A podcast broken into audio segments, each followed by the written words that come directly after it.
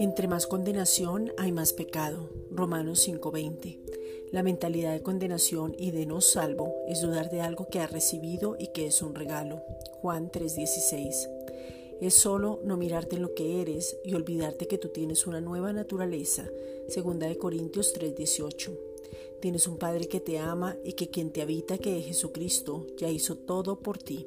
Juan 3:16 se dio a sí mismo por ti, te amó primero y te volvió al origen por la obra redentora de Él, y ahora tienes el mismo ADN del Padre y eres verdaderamente libre. Juan 8:32. Ahora estamos en esa perfecta libertad, por eso podemos ser hacedores de la palabra, en completa libertad gozarnos. Santiago 1:22.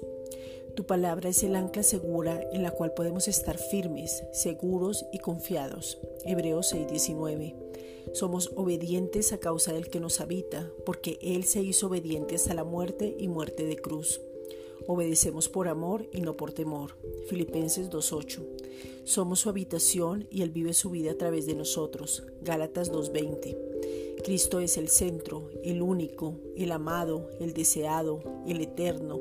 Él nos habita y su favor desproporcionado y su gracia maravillosa manifiesta en nosotros el olor de su conocimiento, donde podemos expresar nuestra adoración por aquel que nos amó.